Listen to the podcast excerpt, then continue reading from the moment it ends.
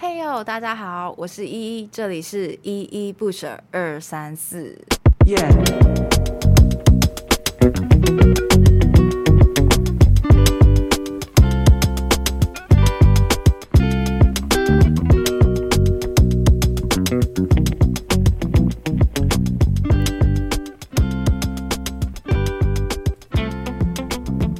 大家好，欢迎回到依依不舍二三四。又过了一周哦，不知道大家前一周过得如何？我最近这一周呢，其实过得有点焦虑哦。原因不是因为上周这个统计考试爆掉了，所以在担心会不会过。虽然 还是要担心吗？好啦，还是有一点担心。不过呢，这个焦虑大部分的原因哦，其实是因为自己距离毕业的日子越来越近喽。最近。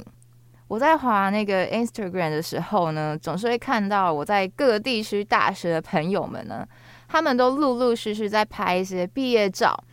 然后我们学校呢，在最近呢也发了一封邮件哦。那这封邮件呢，就是提醒这一届的毕业班级呢，要开始进行一些毕业相关的事务，像是要开始推派毕业代表或是毕业编辑。然后也可以开始着手进行这个毕业生的这个团拍或者是学士服的租借了。那到这个时候呢，真的会越来越觉得哦，真的有要这个毕业的感觉了，会觉得说，我竟然就是一转眼就在这里待了四年了吗？然后我可能过不久就要离开这里，然后正式从这里毕业了，有一点感伤吗？会有一点啦，但是其实更多的会像是我刚刚提到的。反而是会有点焦虑哦，尤其是在这个越来越接近毕业的日子里面，那种焦虑的程度其实是会越来越高的。我觉得自己会焦虑的原因呢，可能是对于自己未来道路的迷茫吗？像是我现在其实还没有非常明确的下定决心，自己未来要走向哪一方面的道路，或是说做什么样的工作。虽然我有思考说，诶，自己可能会有哪些道路嘛？我可能第一条道路，哦，我会去当社工，考社工师执照；第二条道路呢，就是去读研究所；那第三条道路呢，可能是其他其他的。OK，但是我其实一直都迟迟没办法对任何一条道路下定决心或下定这个承诺，就说哦，我未来就是一定要走这样的一条路。那我相信，身为这个大三、大四的各位哦，应该应该吧，多多少少都会思考自己未来要走向什么样的一个方向，或是做什么样的一个工作嘛。就算没有想，就是你想要怎么样的工作，你可能也思考过自己不想要、不喜欢，或是不适合什么样的工作。尤其你知道，就是。当你越来越靠近这个毕业季哦，就是你越来越要进入这个社会当社畜的阶段，其实你真的就会开始思考自己的未来，而且是认真思考，开始越来越认真，越来越专心的对待你未来的职涯哦。这个有一部分原因，可能是因为身旁的朋友们其实陆陆续续都会开始讨论啊，聊这些问题。哎，你以后毕业要做什么啊？或是你想要考研究所吗？等等的问题，或是再加上对嘛，你就是快要毕业了，你快要迈进人生的下一个阶段，所以你要赶快决定你的下一个阶段要做什么事情哦。还有一个原因呢，其实也是因为。我们现在位于的这个发展阶段呢，也就是这个成年萌发期哦。然后这个时期最重要的一个议题呢，其实就是这个自我认同哦。这个未来的工作呢，其实就是有相关于这个自我认同的议题。为什么会这么说呢？我们可以想想看一个问题哦，就是当今天有人问你说：“哎，你十年后啊，你会在干嘛？”那其实，在这个现阶段的我们呢，大多都会回复有关于工作的回答哦。可能我十年后在哪里工作啊，或是做什么样的一个工作这样子。那我想，这样的一个连接呢，其实就是显现了一件事情，在某个程度之上哦，其实我们都会把自己未来想做的工作连接到自我认同上。那你的工作呢，其实也某个程度的成为自己某一部分的印记，代表着你是怎么样的一个人。感觉也是因为这个工作跟自我认同的高度连接，才会让我们越想自己的出路，就会越来越焦虑哦。因为其实你会担心自己未来没办法找到一个自己喜欢或是适合的工作，或是说出社会可能要转换很多次工作才能找到自己适合的。毕竟工作这个东西呢，其实就是会跟着你一辈子的。那我自己是觉得说，如果要我只做一个可以赚钱的工作，但是这份工作却不会带给我任何的挑战性、成就感跟快乐的话，其实我真的是不会 想要做一辈子哦。我每次光是想象这种感觉，就会觉得超痛苦的。像我现在在一个观光工厂上班，然后呢是做门市人员的。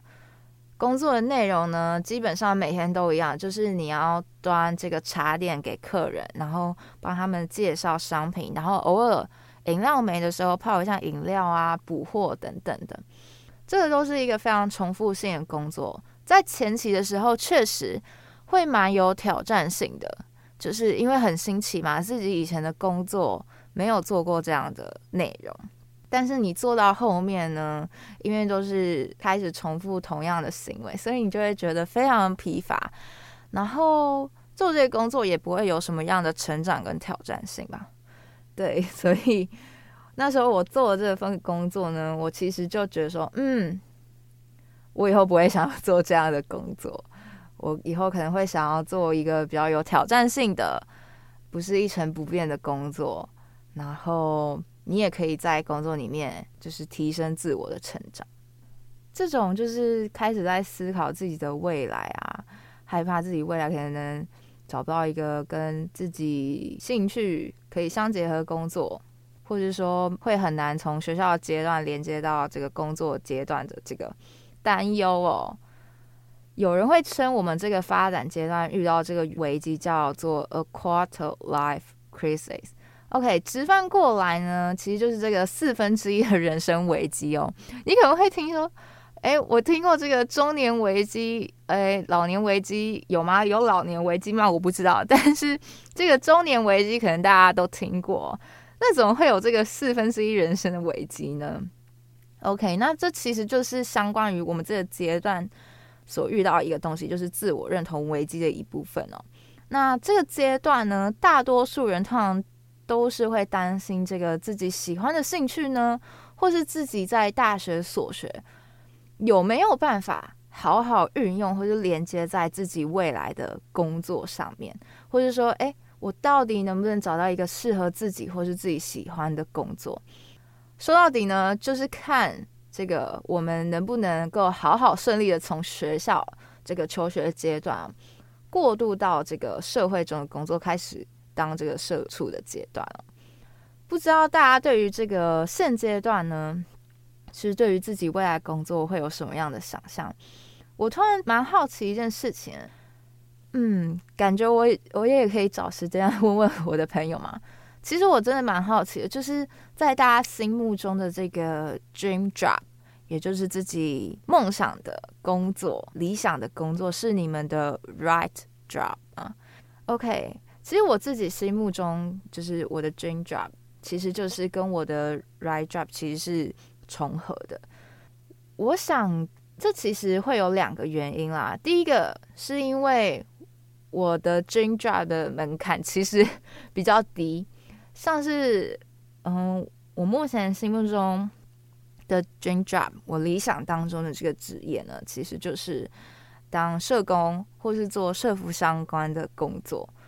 那这样的工作呢，其实只要你有心想要做，有心想要投入的话，都不会太困难。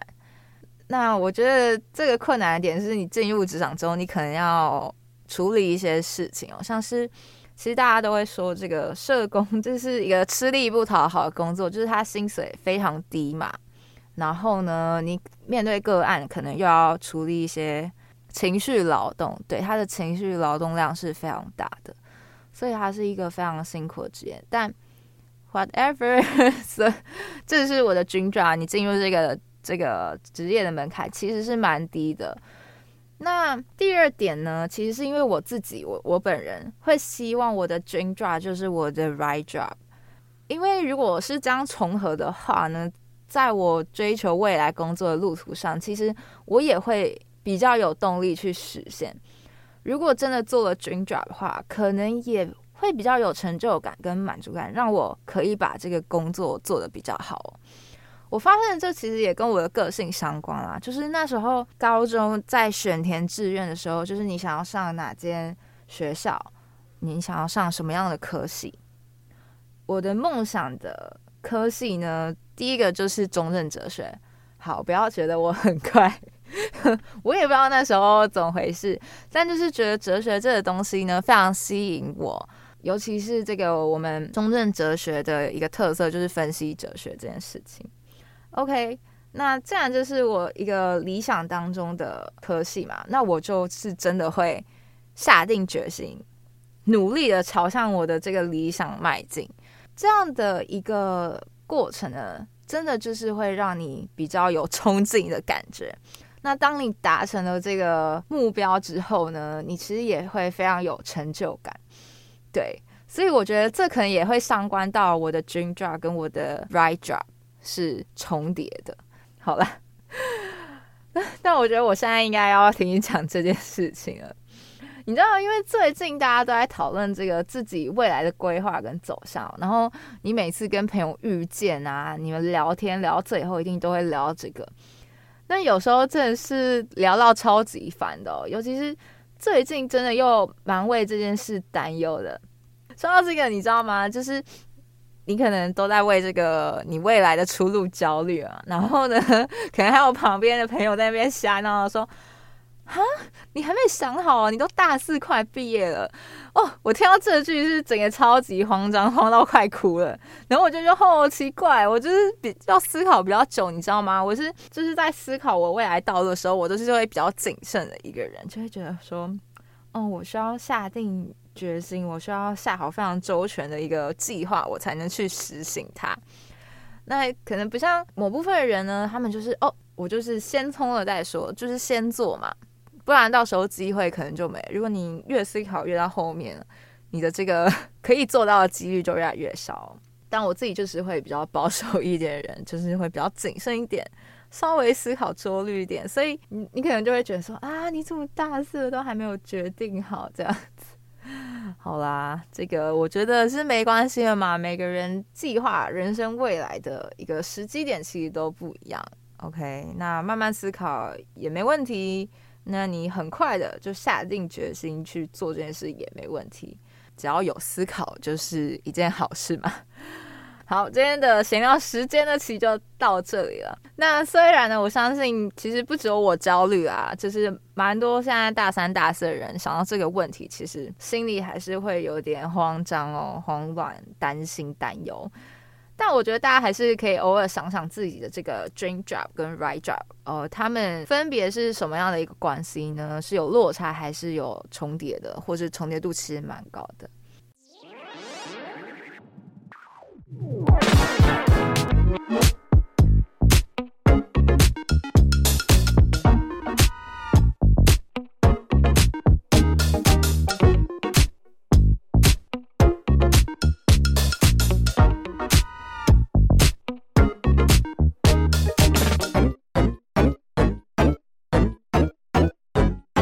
？Hello，欢迎回来，依依不舍二三四。今天呢，这一周呢，终于来到第四集了。那今天的主题呢，其实是这个阿公的蒸蛋哦。那我相信，就是看名字，大家大概就是猜得出来，我今天要聊什么样的内容。今天的这个内容呢，就是会来聊聊我从小到大呢，心心念念的一些家里的家常菜或是美食哦。然后呢，会透过这个美食呢，来做一个对于家乡的怀念吗？这个乡愁的表现。OK，我真的觉得，就是上了大学之后呢，我的这个乡愁其实是越来越重的。我不太知道为什么，是因为桃园跟嘉义的距离非常远嘛，然后我可能又不常回家，所以就是这个乡愁感会非常重哦。每次回到桃园，就会觉得哇，这也是桃园的空气耶，桃园的气候，桃园的人潮哦，好怀念哦，这个。这个地方是我之前小时候会玩的溜滑梯，诶，等等这类的怀旧，就是说，我的天啊，我现在才二十二岁，怎么表现出来像一个四十几岁或是五十几岁的中年妇女呢？在那边怀旧来怀旧去的啊，好啦，说到最近呢，其实这个天气开始变冷了嘛，不只是北部，连嘉义也开始变冷，就是早晚温差蛮大的。那中午还是很热啊，没错，但是你可以感受到那个天气其实是正在变化的。然后呢，这个天冷的这个气候呢，其实就会让我想起一个东西，我真的非常怀念。这个就是我外婆的这个麻油鸡面线哦。你知道为什么会那么怀念？是因为每次呢，我高中在桃园，还在桃园念书的时候呢。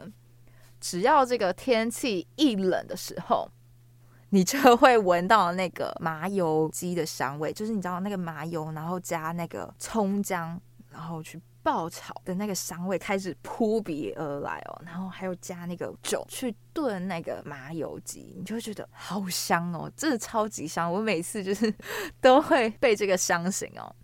然后呢，尤其是这个再加上这个传统的台湾的这个面线哦，虽然很很普通、很平常，但是真的就是非常的美味哦。我真的我真的就是一次可以吃到两三碗这样子。那我阿嬷就是会在天冷的时候呢，做这一道麻油鸡面线来给就是孙子补补身子哦。她真的是非常疼我们这个这些孙子。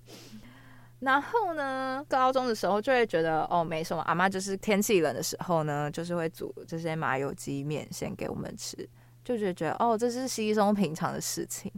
但是你知道，到了大学的时候，我开始在天气冷的时候，就是你的脑中就会开始回想那个麻油鸡面线，然后感觉好像有麻油鸡面线的味道扑鼻而来，就说哦，好怀念！我现在真的太想吃麻油鸡面线了，特别是。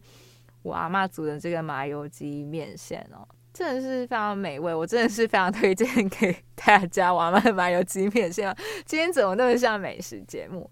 好啦，其实除了我阿嬷的这个麻油鸡面线呢，我真的是回忆中还有非常多回忆中的味道，回忆中的美食哦，像是这个客家咸汤圆，因为我我阿静是客家人，然后。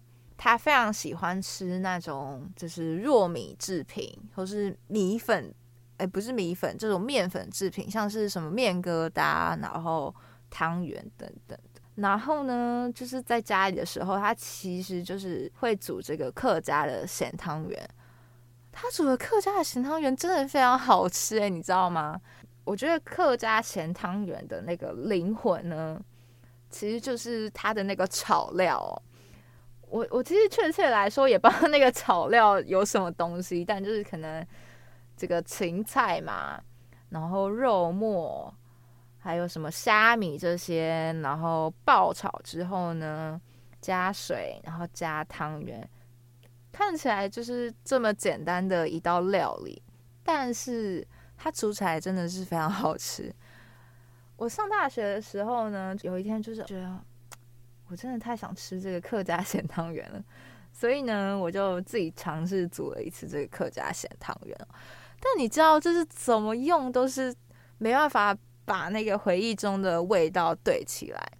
我也不知道哪里出了差错啊。就是我记得我婶婶在煮这个咸汤圆的时候，我都会在旁边看，然后大概知道它的那个程序是什么，然后大概加调料要加多少啊，加多少胡椒盐啊，加多少的这个。这个盐巴 等等的，但就是没办法做出那个想象中的味道，这就让我非常困扰，所以这就会让我非常念家哦。我真的是非常少回家，就是因为我六日我一到五通常课都是排满的，然后六日可能又要打工，或者是觉得这个距离太远啊，你没办法太频繁回家，这个交通费上面也要花一笔费用嘛，那。我的生活费就是这样子，所以我我没办法再多拨出这个交通费在我的这个身上哦。但是就是对啦，久久回去一次呢，只要我这个婶婶有煮这个客家咸汤圆呢，我真的都是会非常的兴奋哦。每次吃就觉得好感动哦，这个就是我小时候的味道。然后我记得还有那个什么炒猪肝吗？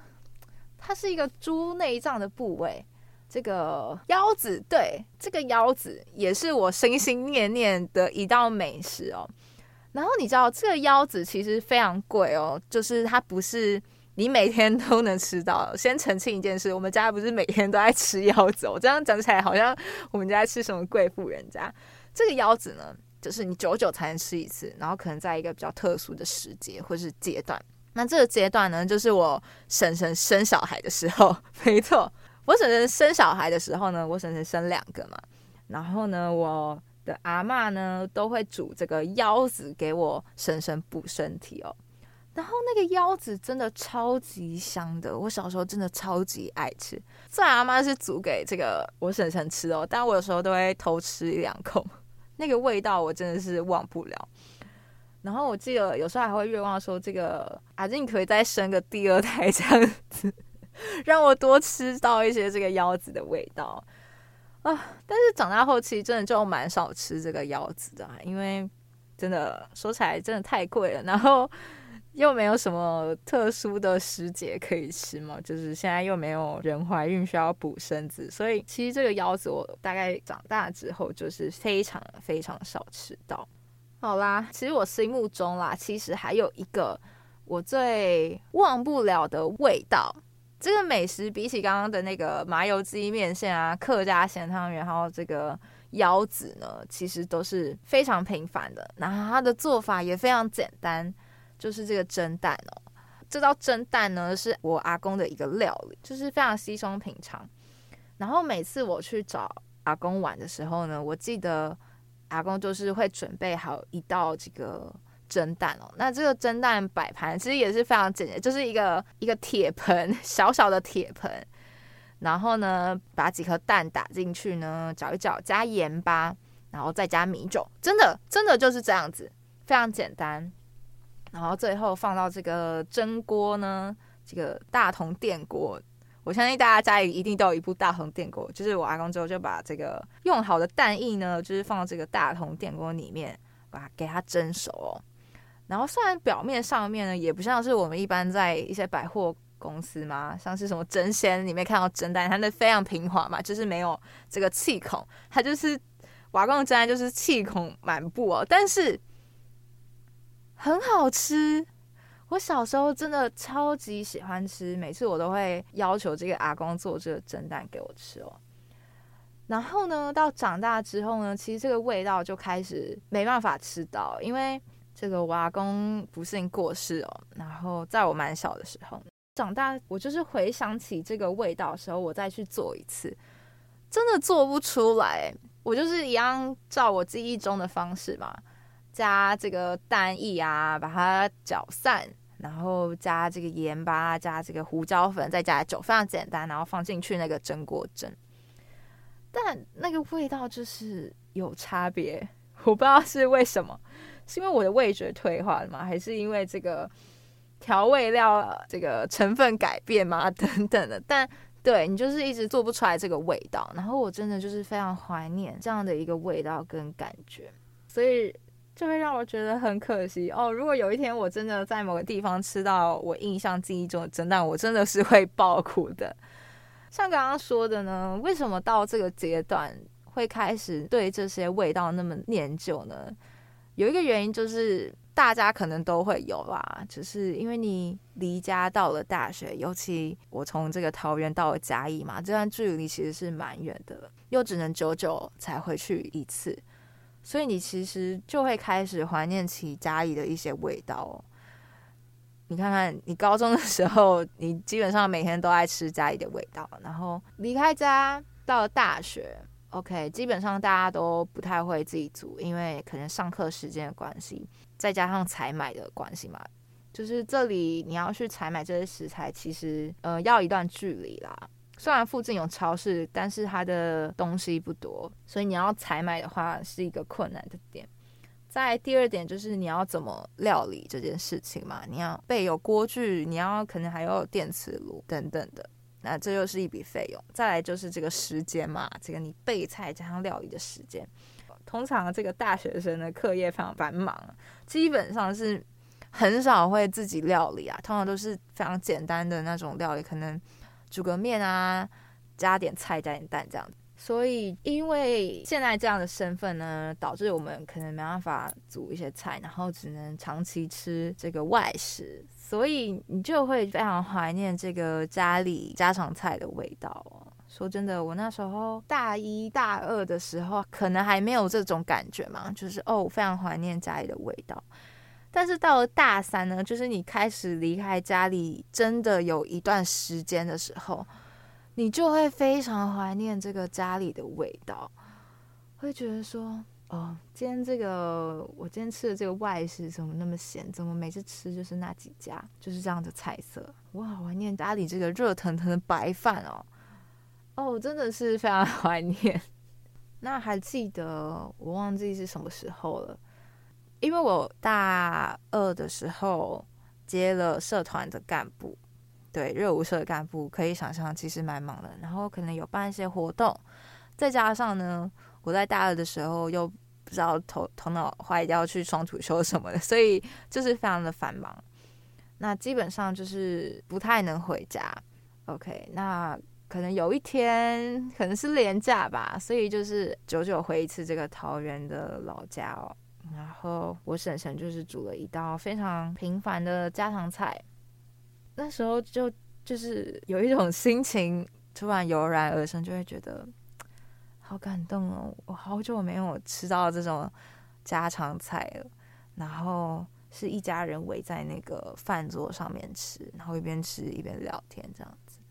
就是虽然这些饭菜呢，不是像外面的那种那么丰盛、那么那么的美味吗？也也也不能这么说。家常菜一样很美味，就是没有那么丰盛摆，味道没有那么多的层次跟丰富。但其实这个家常菜才是我们可以心心念念的一个味道哦。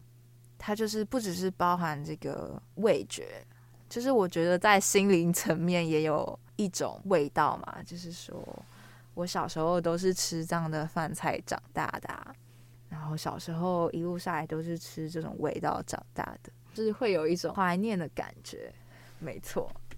那我第一次离家再回家的这种感受哦，其实很多部分都是着重在这个 食物上面。OK，不是我多贪吃啦，是我真的很怀念就是家里的食物，因为真的你在外面吃太多这个外食了，然后偶尔就会想要回家吃这个家里的家常菜哦，尤其是你知道。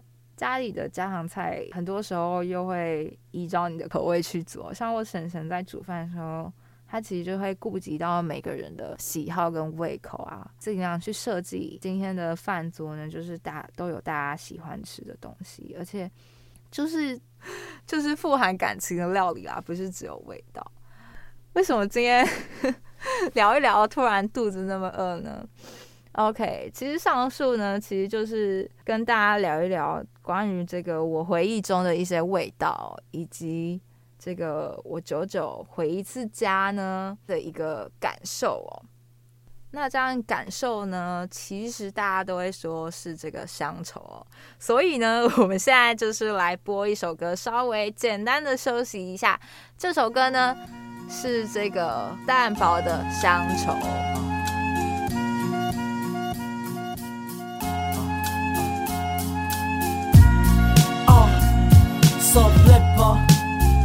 自颜色。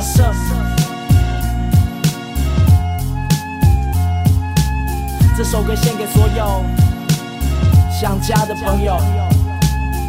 Yeah。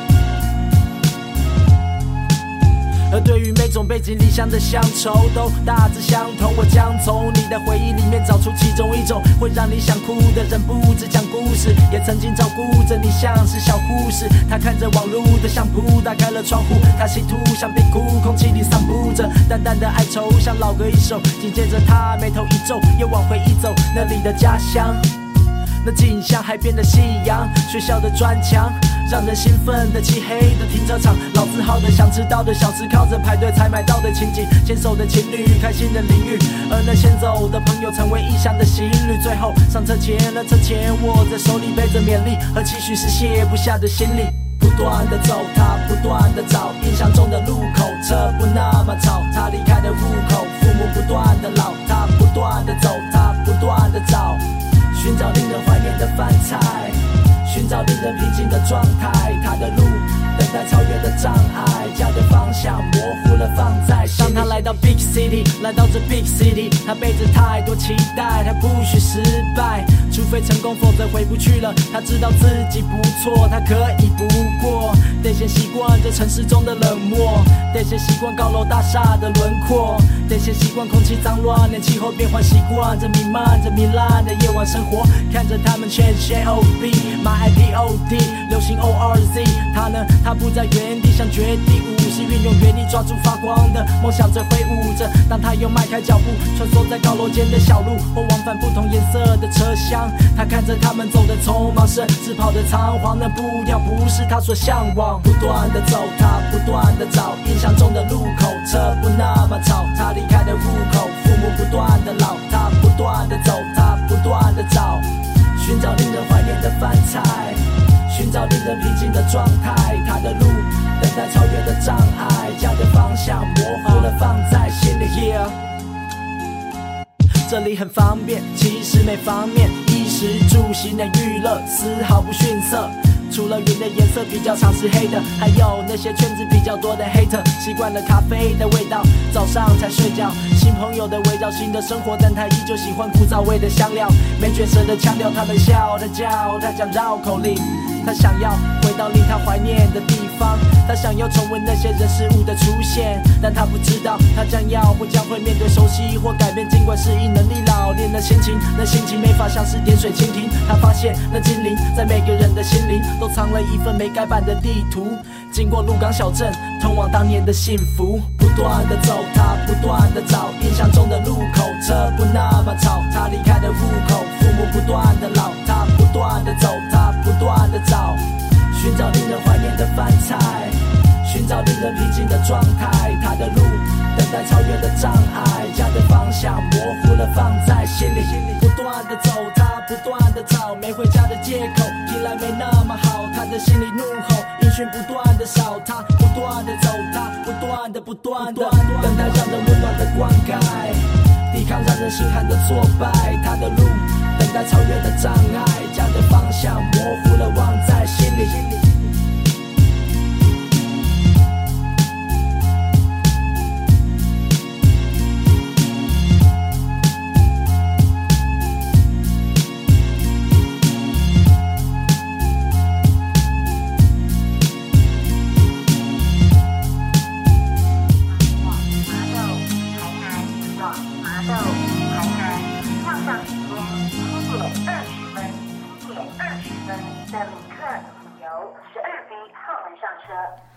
好的，欢迎各位回到这个依依不舍二三四的下半段。今天呢，其实不会聊什么太深的议题哦，比较多是在跟大家聊聊我回忆中的一个味道，以及我的一些就是跟家人过往的一些回忆哦。那有说到嘛，今天的主题呢，其实就是这个阿公的圣诞。起因就是因为我的阿公呢，他在我大概小学的时候就离开了嘛，然后长大之后，其实就会有点怀念他常常做给我的一道非常平民、非常家常的美食，就是这个蒸蛋哦。但是长大之后呢，你想要再追寻这个回忆中的味道，其实是非常难的。那回想起这个我跟阿公的回忆哦，其实我也是非常的怀念。但是这个回忆到现在，其实嗯，会有一点模糊，有一个原因，就是因为没错，他就是在我非常小的时候就去世，然后现在我已经二十二岁了，所以那段时间其实离我也非常非常的久。但是呢，对我来说，这是一个我童年蛮美好的一个记忆跟回忆嘛。现在想起来，还是会觉得，嗯，我小时候跟我阿公在旧家的那段日子，其实是非常开心跟快乐，非常的童真。不过呢，我觉得 得先来介绍我的阿公。其实，在我的印象里面呢，我的阿公是一个非常和蔼可亲。然后对孙女非常好的一个人，但是我的家人对我阿公的评价其实不太好哦。我阿公呢，在我我爸跟我叔叔小时候呢，其实会有这个酗酒跟家暴的倾向哦。我都会听这个我阿妈或是我爸爸或我叔叔他们讲，我阿妈都会说这个，他之前呢非常害怕一件事，就是害怕。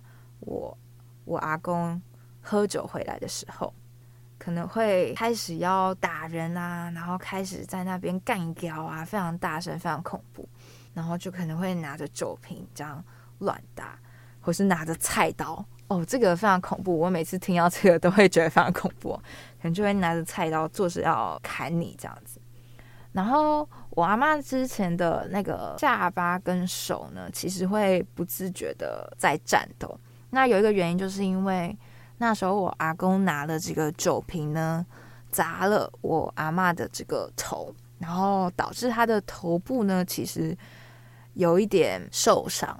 那这个受伤的神经，我猜啦，可能就是连接到手部跟这个下巴的控制，所以他就会不自觉抖动，就是因为这个被阿公拿了酒瓶砸头家暴的一个后遗症哦。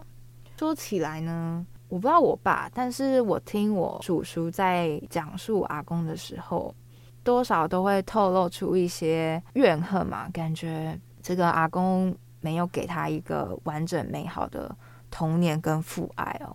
他们都会说，小时候只要听到这个阿公回来，他们都会聚在一起，躲在一个地方，然后就是因为会怕这个阿公非常狠毒的打他们哦。对啊。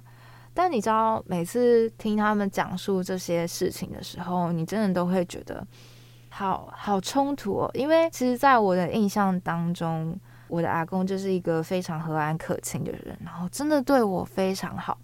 他真的是带给我非常多美好的回忆哦。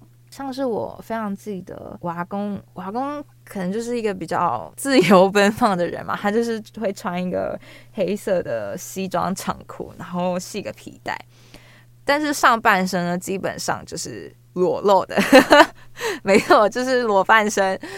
然后呢，因为他不太常穿衣服嘛，所以这个太阳一直晒呢，他就是皮肤是非常黝黑的状态。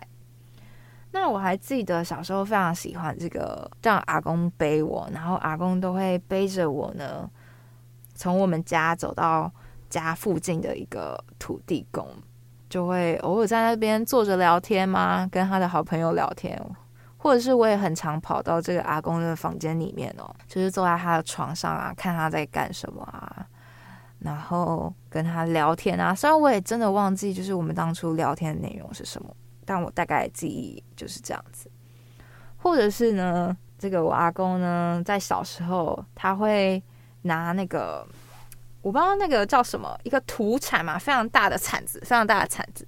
然后因为我们家旧家，我们旧家其实附近都是农田，所以他就会挖那个旁边农田的土，把它铲到这个马路上，然后那个马路上就是。就会有一堆一堆土堆，然后我就会坐在那边玩土玩沙。我小时候超级喜欢这件事情，然后这个玩土玩沙的回忆呢，其实就会跟我阿公连接，因为这些土跟沙都是他他就是亲手挖出来给我玩的。那说真的，阿公也真的是非常疼我，像是他就会买这个脚踏车给我。我记得我的第一台这个粉红色的四轮车呢，就是。它旁边还有辅助的那种，第一台应该是粉红色的脚踏车，就是这个我阿公买给我的哦。但对，没错，其实我对于阿公的回忆真的蛮多，而且其实都是美好的。但是就是像刚刚说，其实我家人对于阿公的这个回忆跟我是非常反差、非常相反的。就是他们对于这个我阿公的印象跟想象，就是笼在在一个非常恐怖的这个家暴的环境当中。哎，我真的是没办法想象，哎，我的爸爸、我的叔叔、我的姑姑他们在形容他们遇到的那种情况的时候，真的是没办法跟这个我印象中阿公的形象连接上。对啊，所以其实那时候每次过年的时候呢，就是那时候过年不是都是团圆嘛，然后大家一起坐在圆桌上面吃饭嘛。其实我阿公是不太会参与这些事情的，他就是都待在自己的一个房间里面。就算这个我的姑姑他们比较能放下这件事情，然后长大之后就是让阿公说：“哎，你可以一起过来吃这个团圆饭啊。”可是我阿公还是不愿意哦。所以其实我我那时候回想我阿公去世之前，我觉得我叔叔，我不知道我爸有没有感觉还是很难放下对于他家暴这件事情。我觉得我也不好评论什么，因为这个家暴的事情我没有遭遇过嘛。然后其实我听我的一些社福系老师在形容这个家暴的情境，或是在课堂上听到这些家暴情形。你都无法想象当事人遭遇到多大的创伤跟恐惧哦。对，所以我觉得不原谅跟不谅解一定会有的啦。你要回想起那个时候，我爸、我叔叔他们其实可能也只是国中、国小，还没有太多的反抗能力，所以多少都会觉得蛮害怕、蛮无助的。然后当时的情况。你知道，就是面对家暴的这种情况了，大家邻里之间都会觉得说，哦，这个就是家里的事情，外人不要去管。以前也没有什么观念啊，说，诶，你可以请求这个警察的帮助，或是法律的帮助，或是你可以去这个家暴的服务中心去求助哦。虽然我不知道那个时代有没有这样的一个机构。但是就是在那个环境之下呢，其实都会默默承受这件事情，所以对他们造成的伤害其实是蛮大的。后面也没有去做一个就是创伤复原，所以我觉得不能理解是理所当然的。对啊，如果你把自己置于这样的一个环境跟角色之下，其实。你会发现这是一个对于自己的人生中会有一个非常大的伤痛哦。但是哦，让我觉得比较印象深刻的，其实是我的阿公离世之后。虽然我阿公在生前的时候，可能在我爸、我叔叔他们小时候没有给他们一个非常完整的父爱，然后可能还带给他们一些童年的恐惧啊。但是呢，在这场丧礼里面，大家好像都做了一个释怀嘛，就会觉得说，这个人都走了嘛，然后毕竟他也是我们的父亲，所以会觉得说，我也该放下之前的恩怨了。另外一个让我觉得，就是我阿公的丧礼蛮印象深刻，也是因为这是在我亲近的家人朋友里面。第一次丧礼的体验，当下其实我对于亲人死亡这件事情没有太多的这个想象。那时候阿公走的时候呢，只觉得非常茫然，非常不知所措，因为我旁边的家人都在哭哦。但是你有点没办法感知到他们为什么会哭这件事情。虽然阿公对我很好，我也很喜欢阿公，但是他走这件事情却好像没有一个实感。对啊，所以长大后再想起这件事情，会觉得说蛮蛮奇妙的。因为阿公的离世是我第一次接触死亡的，然后呢，看着小时候对于第一场死亡的体验，会觉得说第一次接触死亡还不太明白这个死亡的概念是什么，可能就只知道今天阿公走了，然后可能以后就不会看见他了。但除此之外，好像就是没有太多其他的感受。比起当时候的我的爸爸跟叔叔，他们就是真的哭得非常惨哦。但我觉得这个也是有原因的啦，因为确实他跟这个我阿公之间有非常多的恩怨情仇，有非常多的情感连接。今天他走了，大家其实就会开始在反思我跟他之间的关系，我跟他之间的一些回忆。当然，我觉得有蛮多一部分也是遗憾这件事情嘛。我自己有时候会想象一件事情：如果今天我爸跟我阿公一样，就是可能家暴我啊、冷落我，我们两个关系其实非常的不好。导致长大之后离家，我其实都跟他没有进一步的联络或是感情的联系。有一天，如果他突然走的话，我会有什么样的反应？我觉得我也会像我叔叔或我爸那样，我虽然对他非常怨恨，但是我又会觉得非常难过，非常的可惜，非常的后悔嘛。我觉得后悔有一部分是因为，会不会其实我是可以放下这个身段。放下我过往对于他的一些怨恨，然后去跟他和解。那时候长大后再去回想那一场丧礼，会觉得这场丧礼其实包含了非常多的情绪跟情感，是非常复杂的。那我觉得这也是一个长大之后再回去看一个非常特别的感觉跟体验哦。那其实呢，我第一次接触这个死亡的体验，我人生当中的第一次亲近的家人葬礼。其实就会让我想到一篇散文，它叫做《父后七日》，然后我觉得也蛮符合当时我爸跟我叔叔的一个情境哦，因为这场丧礼算是他们长大之后成人、成家立业的第一场丧礼，所以呢，里面的情况呢，其实蛮像当时的一个状况哦，就是我们不知道要喊什么啊，什么会来啊，爱金造啊，卖给爱金造的这种。或者是说子孙会不会换 L 这种非常传统的礼仪，就是我们都要听着这个，可能是道士吗？我不太确定是是什么样一个身份，就是礼仪社、葬仪社请来的人，呃，他们叫我们怎么喊，我们就怎么做；叫我们跪，我们就跪；叫我们哭，我们就哭；叫我们不能哭，我们就不能哭。那其实这个父后其实的内容，不管是散文还是翻拍成电影，其实都非常像符合我们当时的情况。那我觉得这样的体验也不是说不好，就是葬礼的一个目的，就是让你可以好好跟你亲爱的家人做一个道别，然后可以好好整理你的思绪、你的情绪，再重新的出发。那今天的内容呢，其实就到这里哦。不知道大家就是第一次参加这个葬礼的经验是什么呢？长大之后再回过头来看看。又会不会有什么不一样的感受呢？那今天呢，这首歌呢是要献给我的阿公，没错，虽然跟他之间一些比较细节的回忆跟记忆，其实都开始好像在慢慢消失了，但是还是有一些比较重点的画面，其实让我非常印象深刻，也让我感觉到很美好。也非常谢谢呢，他可以出现在我这段童年的回忆里面哦。那这首歌呢是卢广仲的《明仔》。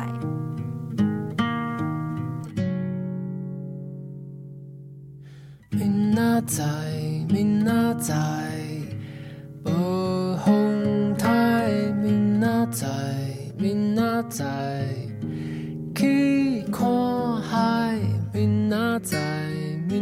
明仔载，坐伫你的欧兜拜。嗯，明仔载，明仔载，我嘛不知。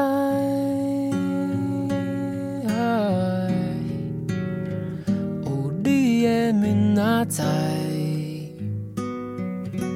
我会照。期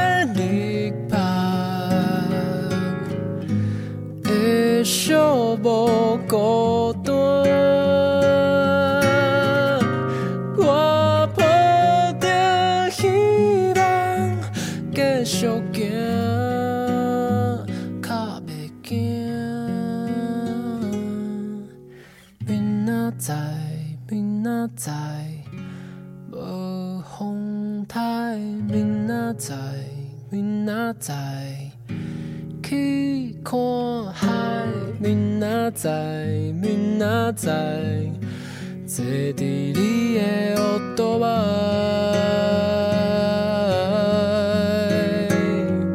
嗯明仔载明仔载我嘛毋知